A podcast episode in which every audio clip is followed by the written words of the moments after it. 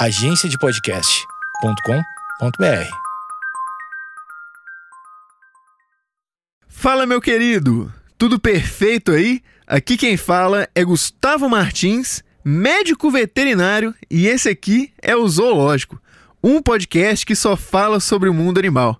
E hoje é dia de um super predador, vindo direto da região do Oriente Médio da África, o famoso matador de passarinhos. E não, não é o Skylab, e sim o famigerado Felis catus, o nosso querido gatinho, que pode não parecer, mas esse cara é um assassino treinado nas mais complexas artes da caça. E além disso, ele é um animal tão fascinante que durante milhares de anos da história da humanidade ele foi cultuado, às vezes como deuses e às vezes como demônios. Aí depende de qual época da história você vai usar como referência. Mas sem mais delongas, vamos lá pro episódio.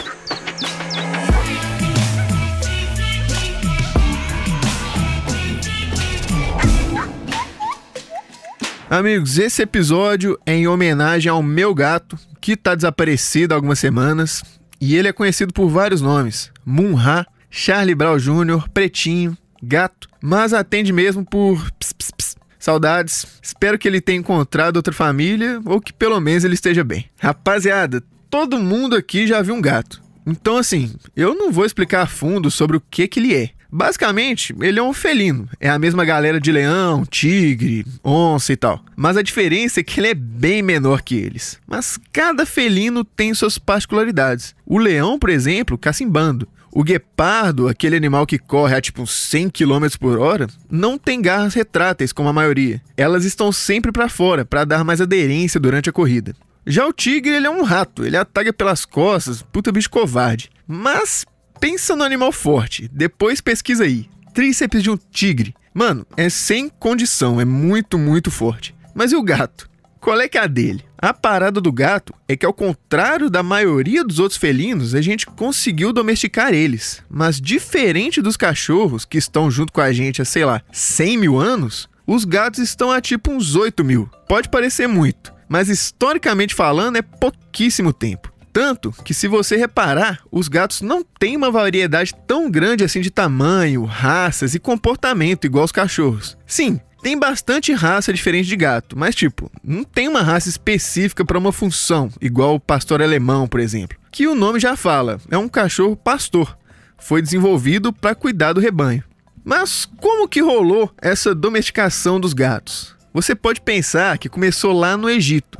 Pode até ser, mas bem antes disso, os gatos já faziam parte da nossa sociedade, mesmo não sendo 100% domesticados. Assim que as primeiras civilizações foram surgindo, o ser humano sentiu a necessidade de armazenar alimento, que é bem intuitivo, já que tem épocas do ano que era bem mais complicado arrumar comida, ainda mais para muita gente. Mas o que a gente não levou em conta é que uma grande concentração de alimento armazenado em um só local iria atrair vários animais em busca de uma refeição fácil. Então, os pequenos roedores acabaram virando uma praga já de início. E quem era o principal predador dos ratos? O Felis silvestris, conhecido como gato selvagem, que simplesmente foi atrás de sua principal presa. Dessa forma, tendo contato direto com a gente. E assim como o lobo está para os cachorros, o gato selvagem está para o gato doméstico. E o princípio da domesticação foi o mesmo. Os gatos que se adaptaram melhor ao modo de vida humano foram recebendo alimento, carinho e tal. E os gatos que eram mais ariscos, não. Então, os gatos que eram gente boa com a gente, por serem bem tratados, tinham vantagem na hora da briga por uma fêmea. Então, eles foram passando seus genes para frente. E com o tempo, o gato se tornou um animal doméstico. Claro, nem todo gato é bonzinho.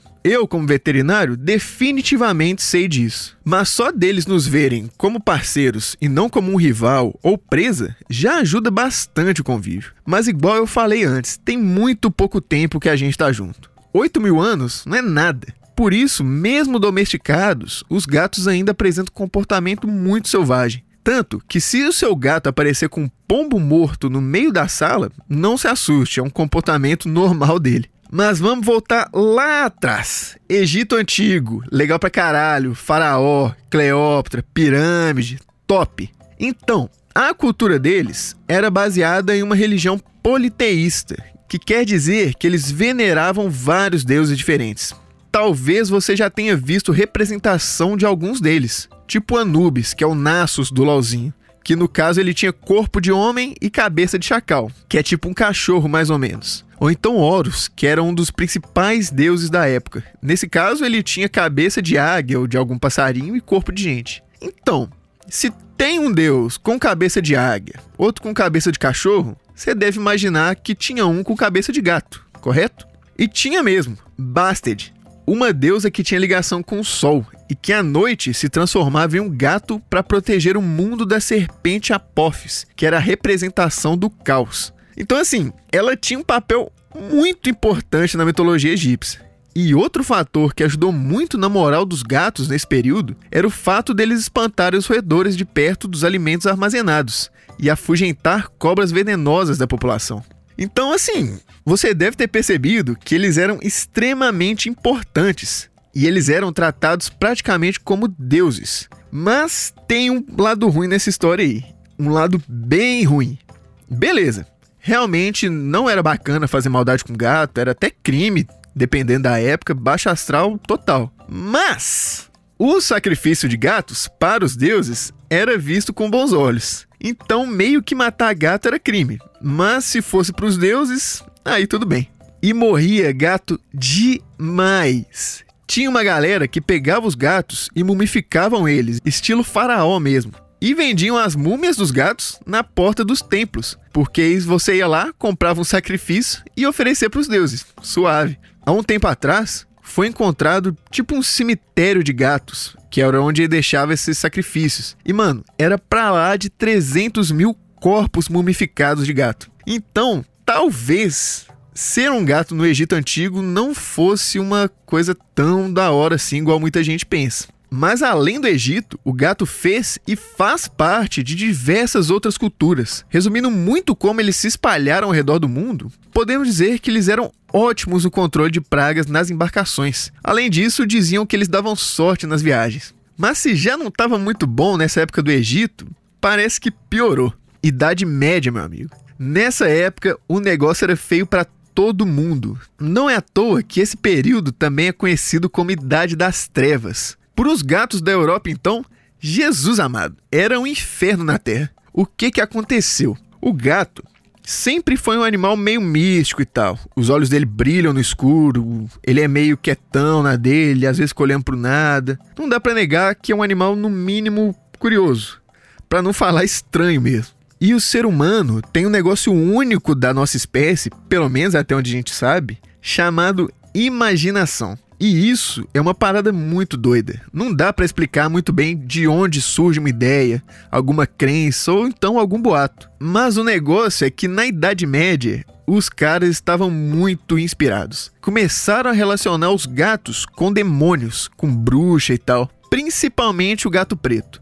E tudo piorou quando perguntaram pro Papa da época se os gatos eram do demônio mesmo, porque até então era só um boato. E ele falou que sim. Aí fudeu. Tem uma teoria que fala que os cristãos não curtiam os gatos porque teoricamente, Deus tinha dado domínio de todas as criaturas vivas na nossa mão. E o gato, como muitos já sabem, mesmo domesticado, ainda são animais muito independentes.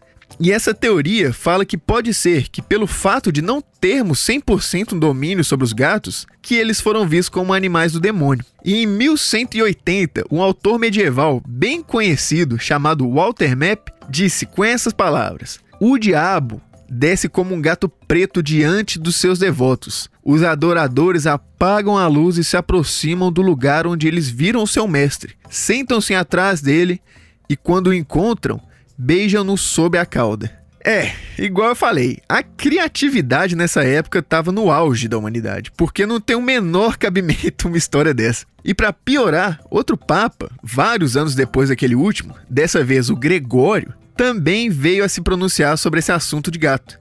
Ele simplesmente disse que os gatos eram aliados do diabo. E se o negócio já estava ruim pro lado deles, agora com a bênção do papa, aí já era.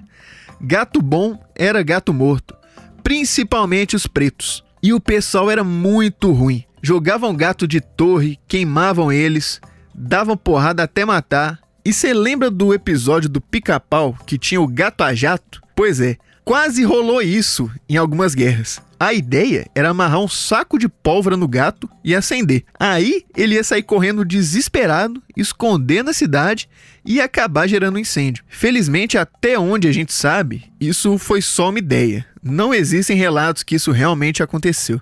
Mas, mudando um pouquinho assim de tema, a gente tem que falar um pouco da parte ambiental. Todo mundo sabe que existe uma equilibrada cadeia alimentar no meio ambiente. Mesmo em ambientes artificiais como cidades e povoados, a natureza sempre encontra um equilíbrio. Normalmente, o predador controla a população de presas, que por sua vez controla a população de plantas, ou seja lá qual for o seu alimento. Então imagina se o predador some a presa iria se reproduzir até o ponto que ainda existe alimento para ela. Depois desse ponto, a população de presa começa a diminuir muito e com o tempo vai acabando rolando um equilíbrio de novo. Mas o que rolou na Idade Média foi tipo isso, só que pior. A população de gatos diminuiu drasticamente. Com isso, a população de ratos aumentou cada vez mais. Se isso rolasse em ambiente selvagem, iria acontecer o que eu falei a comida dos ratos ia acabar e a população ia diminuir.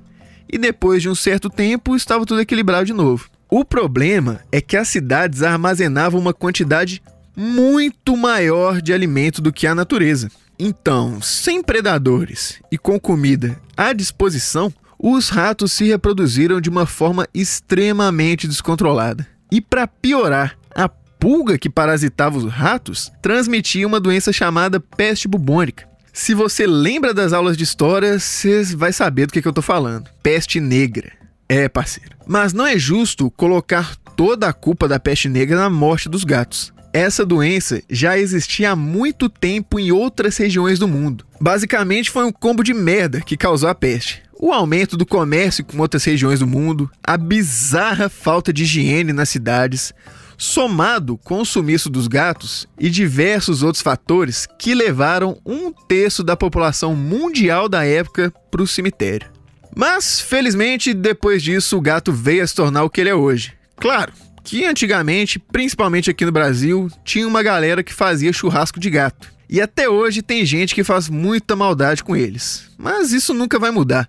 Gente ruim tem todo lugar. E finalizando aqui, eu, como médico veterinário, me sinto obrigado a falar algumas coisas sobre cuidados que você tem que ter com seu gato. Então, já abre o bloco de notas aí e começa a anotar. Seguinte, vamos lá. Eu já ouvi um papo de um pessoal que paga de espiritualizado e tal, que fala que você tem que deixar o seu gato ter livre acesso à rua, por causa das energias que ele absorve do ambiente familiar. E, gente, se alguém vier com esse papo perto de você, dá um socão sai fora. Lugar de gato é dentro de casa. Se possível, é interessante você ter lá sua casa ou apartamento. Se não for possível, é bacana pelo menos castrar ele para evitar o máximo que ele vá para a rua. Essa semana, a gente atendeu um gato lá na clínica que pegou esporotricose. É um fungo e passa para a gente. E simplificando muito a doença, ela causa no mínimo lesões na pele. E é feio, muito feio. Dependendo, fica uma puta cicatriz. Nesse caso que a gente entendeu, tanto o gato quanto a tutora estavam infectados. E adivinha onde o gato pegou? Brigando com outro gato por fêmea no telhado. Pois é. Então, meu camarada, mantém seu queridão dentro de casa. Outra coisa, questão de alimentação. É bacana deixar a vasilhinha sempre à disposição para ele.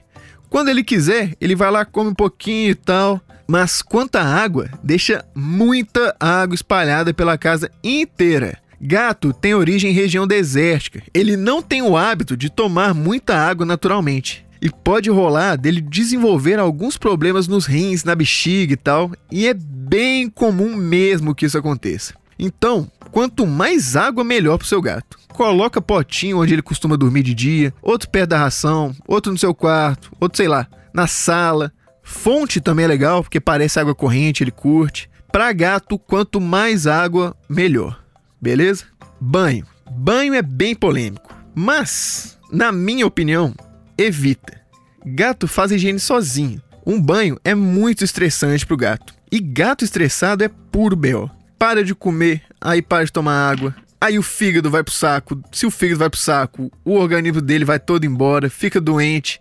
Só problema. Não estressa seu gato, deixa ele tranquilo. quietinho, suave na dele. Mas se ele for acostumado desde pequeno e não ficar muito puto, pode até dar banho de vez em quando. Só não dá toda hora. Tipo o meu que até curtia banho, quentinho e tal, mas só dava quando o negócio tava feio mesmo. Igual o dia que ele entrou no fogão a lenha, voltou todo cinza. Aí não tinha condição. Ele ia sujar a casa inteira até conseguir se limpar. Basicamente, gente, questão de banho é bom senso. Não estressa seu gato à toa, beleza? E por fim, tenta manter a vacinação dele sempre em dia. Tudo bonitinho e qualquer coisa que você achar estranho, leva ele no veterinário. Gato não costuma muito a demonstrar quando alguma coisa está errada com ele. Quando a gente nota, muitas vezes ele já está em um quadro bem grave. Então, qualquer alteração no comportamento dele, na alimentação e tal, leva ele no veterinário, tenta sempre fazer exames de rotina para ver se está tudo ok e basicamente cuida direitinho dele. Então é isso, galera. Muito obrigado por ouvir até aqui. Não esqueça de seguir a gente lá no Instagram, zo.lógico, para acompanhar o podcast e arroba gmartinsvet, se você quiser saber um pouco da minha vida. Na medida do possível, eu sempre vou estar lá postando alguma coisa sobre o tema da semana e tal, interagindo com o pessoal, e você vai curtir bastante. Sugestão, crítica, feedbacks, fiquem à vontade, vou responder todo mundo. E no mais é isso aí. Grande abraço, galera. Valeu!